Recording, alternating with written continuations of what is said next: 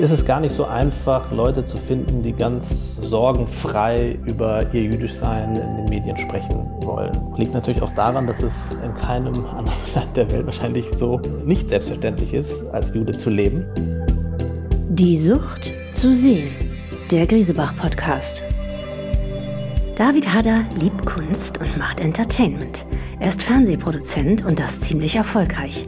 Nach dem Deutschen Fernsehpreis wurde er gerade auch noch mit dem Grimme-Preis ausgezeichnet und zwar für die sehr junge, sehr moderne WDR-Talkshow Freitag nach Juice.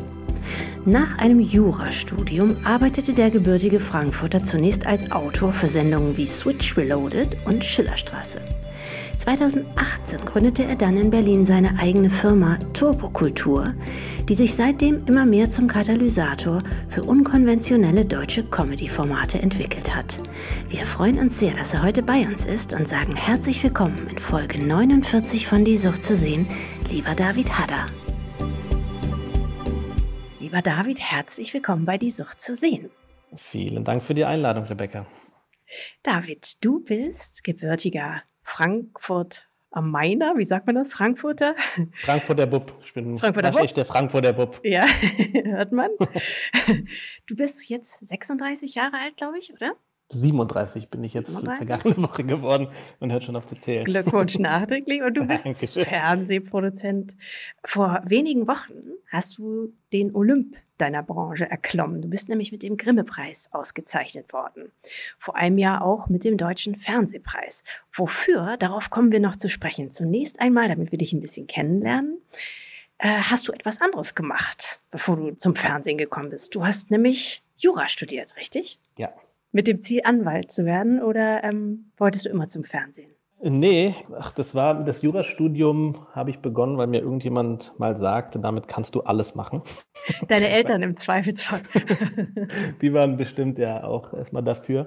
Nein, gar nicht. Ich hatte ähm, gar nicht die Idee, Anwalt zu werden, unbedingt. Habe mich für, für Geschichte interessiert, aber Geschichte studieren wollte ich dann doch nicht, wusste nicht, was man damit anfangen kann, soll, äh, außer natürlich ein interessantes Studium zu, äh, zu haben. Ja. Und so dachte ich, okay, da hast du wenigstens einen Beruf, den du erlernst und ähm, habe dann angefangen zu studieren mit wenig Leidenschaft. äh, aber wie das so ist, oder bei mir zumindest, wenn ich was anfange, mache ich es zu Ende und habe dann eben Jura in Heidelberg angefangen zu studieren, habe dort mein erstes Staatsexamen gemacht, hatte aber immer eigentlich so natürliches Interesse für Comedy. Nicht so sehr für die deutsche Comedy, aber dachte, ach jetzt nach dem ersten Staatsexamen wäre es doch mal an der Zeit, sich da mal ein bisschen auszuprobieren. Ich hatte davor schon für Comedy-Formate ein bisschen Sketche geschrieben und so war dann mein erster richtiger Auftrag für die äh, Show Switch Reloaded und die Schillerstraße. Meinen Eltern habe ich erzählt, ich arbeite in der Rechtsabteilung der Produktionsfirma. Siehst du, es war doch für was Gutes. Ja, ja, klar. genau, dafür hat es sich gelohnt. Ja, und so bin ich zum, zum Fernseher gekommen. Habe dann aber trotzdem mein zweites Staatsexamen gemacht, ein Referendariat, weil die Produktionsfirma, bei der ich war, dann in kürzester Zeit äh, verkauft wurde, dann keine Aufträge mehr hatte. Und da dachte ich mir, ey, vielleicht äh, so ein Backup-Plan, eine Versicherung für sein Selbst zu haben, ist nicht verkehrt. Und habe dann mein Referendariat gemacht, mich äh, auf das Medienrecht spezialisiert, also wusste schon, okay, das ist schon die Branche, in die ich möchte. Und so bin ich erstmal beim Fernsehsender Tele 5 gelandet. In München. Genau. Ja. Und da warst du dann äh, nämlich eine Zeit lang, bis du dann angefangen hast, oder bis du dann deine eigene Produktionsfirma gegründet hast, Turbo Kultur. Richtig, ich war beim Sender und habe dort erstmal auch als Jurist angefangen, für die Distribution zuständig gewesen und Medienpolitik aber hatte die Möglichkeit bekommen, mich da auch inhaltlich etwas einzumischen und konnte dann nach einiger Zeit zum Kreativdirektor wechseln, äh, dann dort für die Eigenproduktion äh, das mitverantwortet und Marketing gearbeitet und habe dort meinen jetzigen Geschäftspartner Martin Danisch kennengelernt. Und ja, nach so vier Jahren dachte ich jetzt mal, die Zeit reif, was Eigenes zu machen. Und so das Produzentendasein war für mich die perfekte Gelegenheit, alles zu verbinden. Einmal also das juristische, das den wirtschaftlichen Background, aber auch das inhaltlich Kreative. So kam es dann zur Turbokultur. Und da bist du erstmal nach Berlin gezogen? Bin zurück nach Berlin. Ich habe mein Referendariat in, in Berlin gemacht, in Brandenburg, also ja. im Landgerichtsbezirk Potsdam. Okay, kenne ich. um ja. genauer zu sein. genau, so bin ich dann aus München wieder zurück nach Berlin. Das Format also, das du jetzt heute so erfolgreich produzierst mit deiner Firma, das läuft im WDR und heißt Freitagnacht Jews, also Freitagnacht Juden. Möchtest du uns ein bisschen was dazu erzählen, David, worum es da geht? Klar. Äh, in Freitagnacht-Juice ähm, geht es um die Lebenswirklichkeit von Juden in Deutschland heute. Und zwar ist ein Anliegen, die Diversität und Vielfalt von jüdischem Leben zu zeigen und das Ganze äh, auf einer sehr unterhaltsamen und modernen Art und Weise weil ich denke, jüdische Themen in Deutschland oft noch sehr besetzt sind durch Antisemitismus, den Holocaust oder den Israel-Palästina-Konflikt. Und zwar ist mein Anliegen, etwas ja, anderes, frisches, neues, modernes zu zeigen. Natürlich spielen diese Themen auch eine Rolle, ist ja klar, in Deutschland mit der Geschichte, aber nicht in den Vordergrund zu stellen. Mhm. Also viele Themen in eurer Show werden aus jüdischer Perspektive verhandelt, aber betreffen genauso die Gesamtgesellschaft. Da geht es zum Beispiel um Wokeness oder um Gendern. Welche Themen sind euch noch wichtig? Also das Ganze vielleicht nochmal, um anzusetzen, wie das Ganze zustande kam. Wir feiern ja aktuell so das Festjahr äh, 1700 Jahre jüdisches Leben in Deutschland.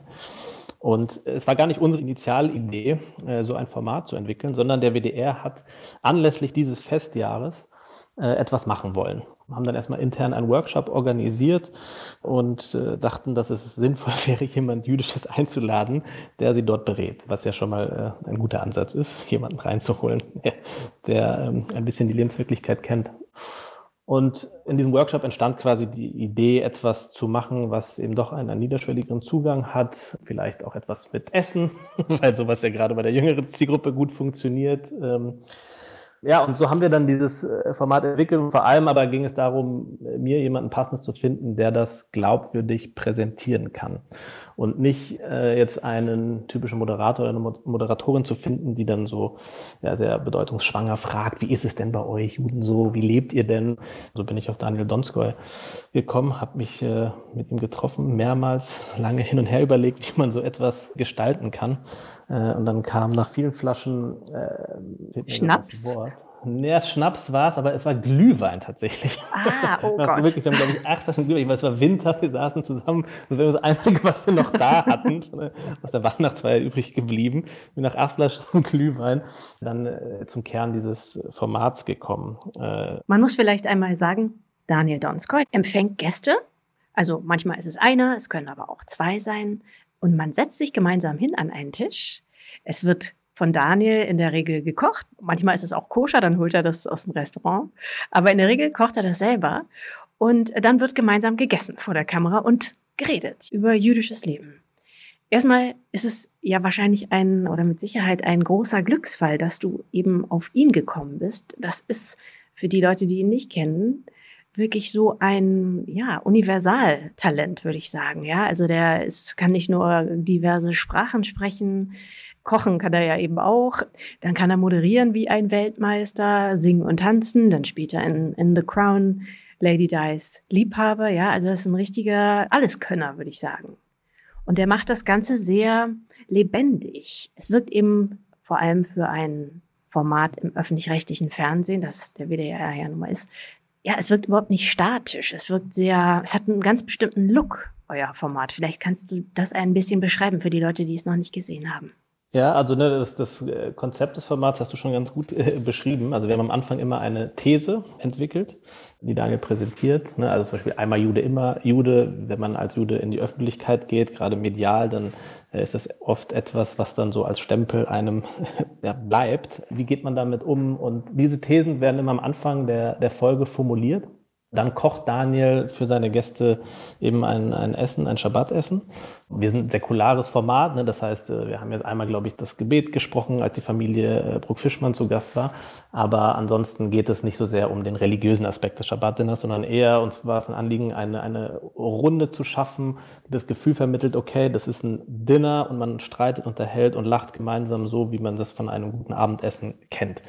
Äh, und das macht Daniel einfach fantastisch. Er ist unglaublich talentiert talentiert, er ist witzig, er ist großzügig als Gastgeber, er hat viel Empathie, er will verstehen, er ist neugierig, ähm, sowohl was die Fragen und Themen der Gäste angeht, aber auch seine eigenen Standpunkte immer wieder zu hinterfragen. Also er ist sozusagen da sehr, finde ich, auf der Seite der Zuschauer, die diese Fragen äh, haben. Und gleichzeitig ist er unheimlich unterhaltsam, so dass man durch den Blick seiner Augen äh, sozusagen all diese Fragen, die dort verhandelt werden, erlebt. Ähm, das ist also ein großes Geschenk. Er ist für mich eigentlich ein geborener Late-Night-Host, weil er sehr viele Facetten mitbringt die es braucht. Und das macht das Format aus. Also er ownt das Format extrem, wie man so sagt. Es lebt durch ihn, dadurch äh, kriegt man wirklich einen ganz eigenen, ganz eigenen Flavor von so einer Show, die es so im deutschen Fernsehen meiner Meinung nach nicht gibt. Mhm. Gibt es die im amerikanischen oder im englischen Fernsehen? Ich glaube, dort ist das Late-Night-Format als solches etablierter. Ich glaube auch die Gabe der Gastgeber vielleicht sich selbst nicht so wichtig zu nehmen, nicht selbst nicht zu wichtig zu nehmen. Auch die Gäste aber, die eingeladen werden, dass die sich nicht so wichtig äh, nehmen, ist schon etwas, was etablierter ist. Das habe ich so in, in der deutschen Unterhaltungsbranche, finde ich das nicht so oft vor. Von daher ist es, glaube ich, nicht so einfach hier ein solches Format wirklich äh, gut herstellen zu können. Äh, oder gibt vielleicht auch nicht so viele, die das wirklich so können.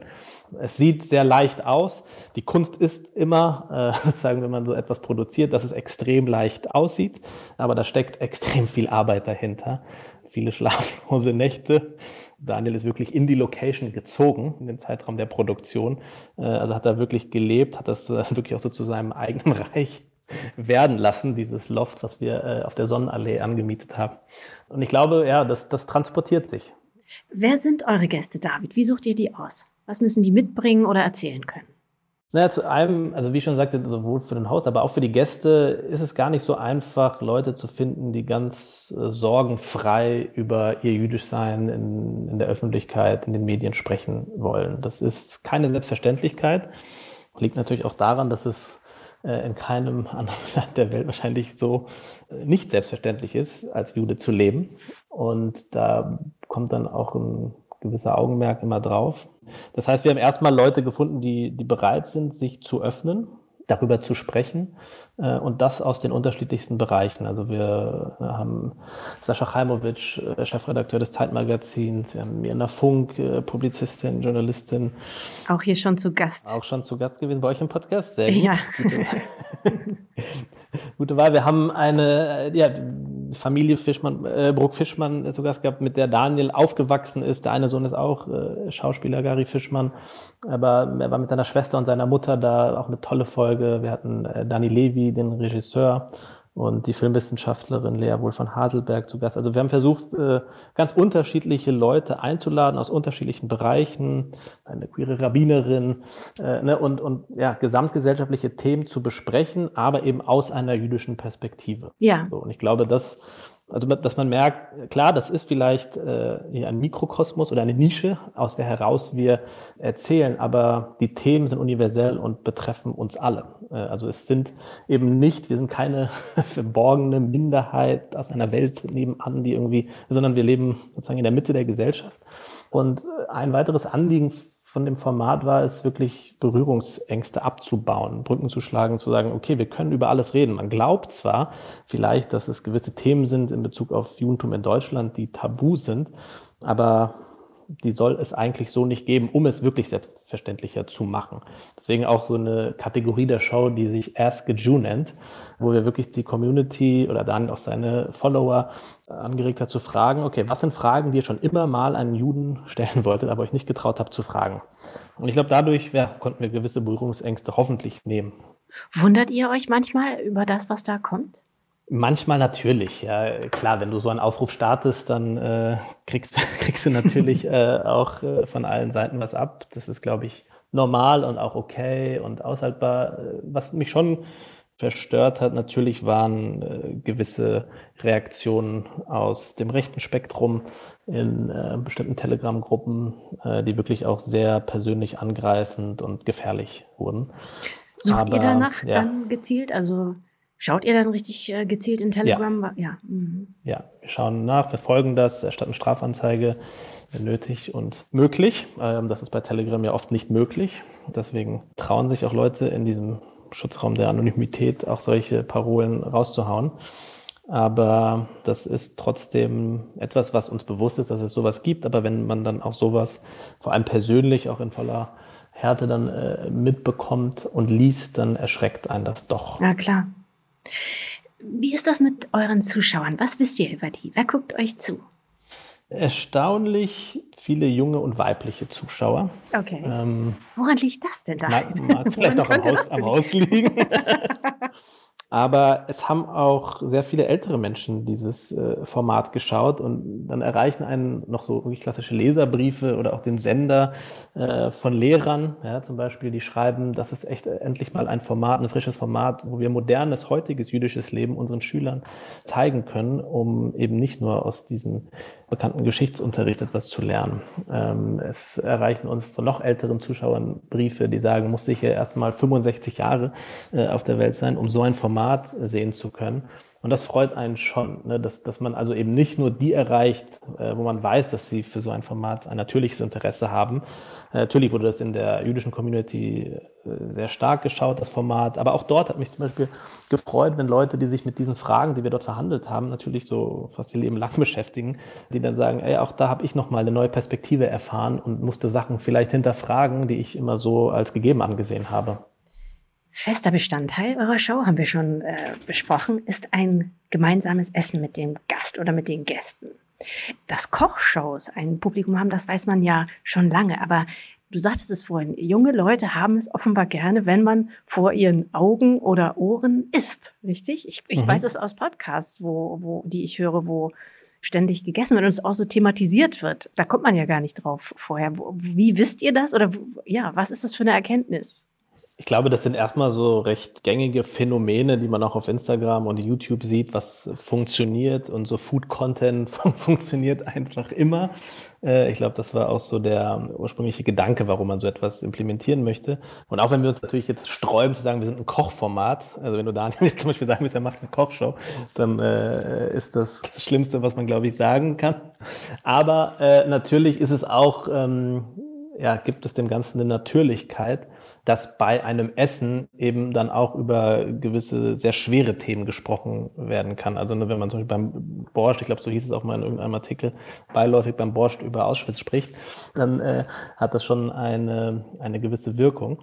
Also hat es auch vielleicht einige äh, haben das vielleicht nicht gerne gesehen, dass man da mit vollem Mund irgendwie spricht und da hängt da irgendwie noch die Nudel, raus. Äh, ist jetzt eigentlich nicht etwas, was man so im Fernsehen so klassisch vielleicht so zeigen sollte aber uns, also uns gefällt immer eigentlich so bei der Überlegung, was man machen kann und was man mach, nicht machen sollte, in diese Richtung zu gehen. Und es macht natürlich Spaß. Ich glaube, auch eine Kultur kennenzulernen übers Essen ist äh, doch ein guter Zugang, ein einfacher Zugang. Hm. Wie sind die Reaktionen aus der Jewish Community, David? Kriegt ihr da auch Kritik oder nur, nur Beifall oder wie empfinden die das? Viel Beifall. Also wie ich schon sagte, ne, dass natürlich äh, das dann schön ist, wenn man gewisse gewisse Nachrichten bekommt, die sagen, auch ich habe hier nochmal was Neues gelernt, neue äh, Perspektiven gehört, Sachen hinterfragt, die ich irgendwie als selbstverständlich erachtet habe für einige Kritik, die wir bekommen haben, äh, ist, dass wir sehr performativ waren, gerade weil es ein Schabbatessen war, dass man da wirklich wie so das Gefühl hat, okay, hier schaut man dann doch irgendwie so zu, wie äh, jüdische Leute beim Schabbatdinner unter sich da etwas äh, verhandeln und Themen besprechen. Aber es ist okay. Gewisse Kritik ist ja auch gut und in Ordnung, wenn, wenn das geäußert wird. Das Performative, ne, ich, ich finde, das Wichtigste bei allen Formaten eigentlich auch, die, die mich interessieren, die ich machen möchte, äh, ist, dass, dass es authentisch ist. Äh, und dass es eben nicht gemacht wird, um irgendwie für Außenstehende hier etwas zu demonstrieren, sondern dass man das so macht, wie man es auch ähm, kennt äh, und damit glaubwürdig ist. Dann kann man, glaube ich, einen starken Inhalt erschaffen. Ja. Ihr habt jetzt eine Staffel durch. Wie viele Folgen gibt es? In der ersten Staffel haben wir acht Folgen produziert. Dann hatten wir einen Podcast, der vor einigen Wochen rauskam, in dem es dann wirklich sehr journalistisch, tiefgründig und sehr intensiv wurde. Dort haben wir uns dann wirklich dem, dem großen Thema Antisemitismus gewidmet von allen Seiten. Etwas, was wir vielleicht in der Staffel eher dann thematisiert haben, wenn es aufkam, aber nicht den Fokus darauf gelegt haben, haben wir dann in dem Podcast ganz bewusst behandelt, ähm, sehr medienkritisch. Wir haben mit äh, über 30 Journalisten und Journalistinnen gesprochen, Interviews geführt. Das war eine unheimlich intensive Zeit, die uns viel ja, auch Nerven gekostet hat. Und dann nahtlos überging äh, in die Produktion der zweiten Staffel, wo wir aktuell, as we speak, äh, sozusagen uns, uns befinden.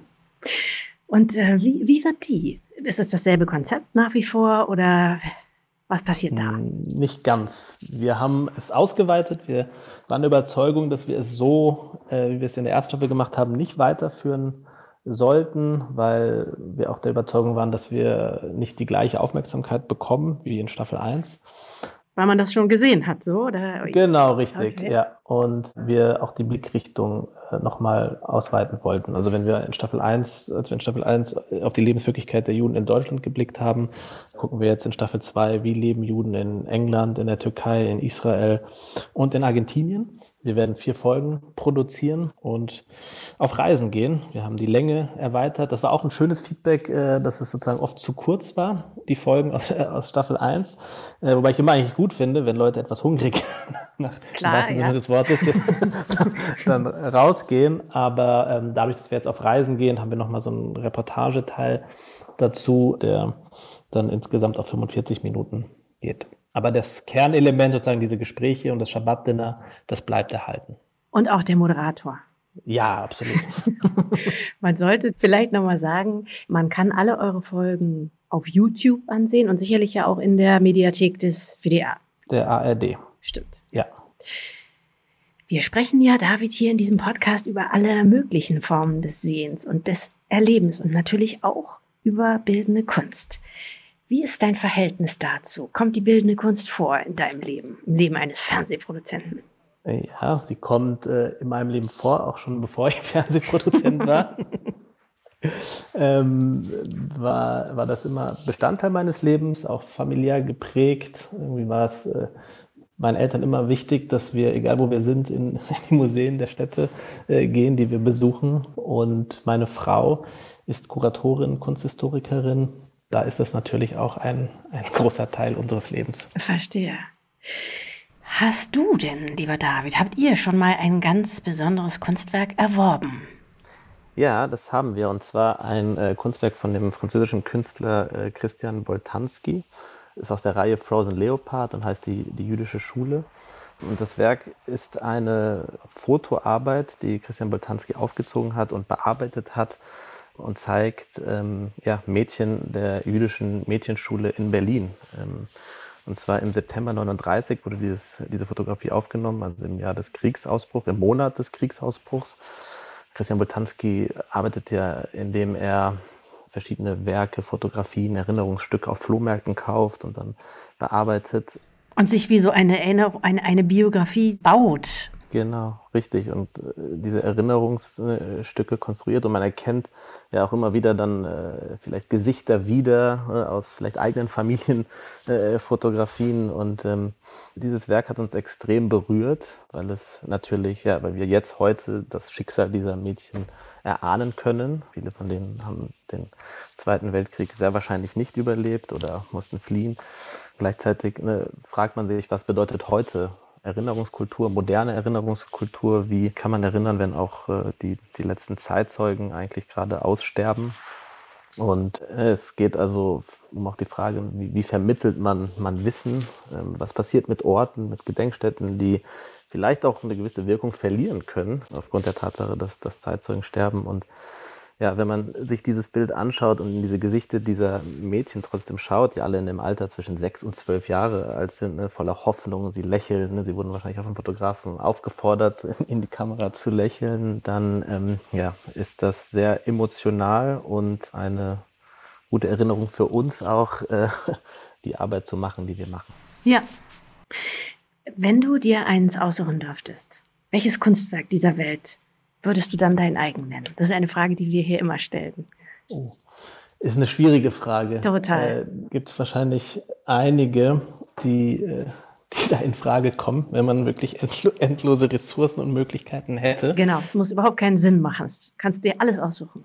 Ja, aber ich habe äh, tatsächlich eine Ausstellung vor längerer Zeit in Paris gesehen äh, von dem Künstler Pierre Solage der also, genau, abstrakte Malerei macht und ähm, sagen, vor allem bekannt ist durch seine schwarzen Bilder. Der malt großflächige schwarze äh, Bilder und setzt sich unheimlich intensiv mit dieser Farbe Schwarz auseinander. Und das war eine Ausstellung im Centre Pompidou, die gezeigt wurde. Und ähm, da gibt es einige Gemälde von Pierre Soulages, die ich gerne bei mir hängen. Da würden sie, äh, genau, persönlich äh, bei mir in der Wohnung hätten, die würden da wahrscheinlich komplett ihre Wirkung verlieren. Ja, oder eine andere haben. Eine ja, einschüchternde absolut. wahrscheinlich. Ja, ja. Aber das wäre definitiv etwas, äh, wo ich Interesse hätte. Also wenn du jemanden kennst. Äh, okay, ich habe es notiert. ja. Und allerletzte Frage vielleicht. Welches ist dein Lieblingsmuseum? Und warum natürlich? Also da im Zusammenhang mit der Frage nach dem Lieblingskünstler oder Gemälde, welches ich, äh, man würde tatsächlich auch äh, das Centre Pompidou nennen, wo ich diese Ausstellung äh, gesehen habe. Das war wirklich eine unheimlich faszinierende Ausstellung, weil Pierre Solage mit diesen Gemälden, die wirklich komplett in Schwarz sind und es eher um die Reflexion des Lichtes geht und wie aus dem Nichts eigentlich etwas entstehen kann. Die Gemälde wurden an, an die Decke gehongen und hingen im Raum und wurden von verschiedenen Seiten so beleuchtet, dass eben die Reflexion des Lichtes ihre Wirkung entfalten konnte. Und ich habe die Ausstellung von Pierre Solage dann einige Jahre später in Berlin äh, nochmal äh, gesehen, wo diese Hängung so nicht erfolgte. Und auch da hatte es, wie wir schon vielleicht in meiner Wohnung festgestellt hätten, eben eine ganz andere Wirkung. Also du müsstest erstmal umziehen, bevor du, bevor du dieses... Absolut, ja. ja. verstehe, ja. Äh, und dann im Zuge dieser Ausstellung im Centre Pompidou gab es einige Werke von ihm, die auch im Louvre gezeigt wurden. Und ich glaube, das war vorher nur bei zwei oder drei Künstlern der Fall, also gegenwärtige moderne Künstler, die auch im Louvre ausgestellt wurden. Und diese Bilder, also diese gewaltigen schwarzen Bilder, sozusagen neben italienischen Werken der Renaissance, Renaissance zu sehen, war auch nochmal wirklich atemberaubend. Auch architektonisch finde ich das Centre Pompidou unheimlich interessant. Also das komplett in die Rolltreppe, die Rohre, alles nach außen verlegt ist und im Inneren sozusagen dann wirklich nur diese Begegnungen mit der Kunst ist, finde ich, ein unheimlich imposantes Haus. Ja. David, was ähm, kommt für dich ansonsten als nächstes, für dich und Turbokultur? Ich habe gesehen, ihr produziert auch die Talkshow von Oliver Polak. Ja, genau, Gedankenpalast. Gedankenpalast genau. Richtig, das war auch eine Show, bei der ich Regie führen durfte. du machst ja wirklich alles.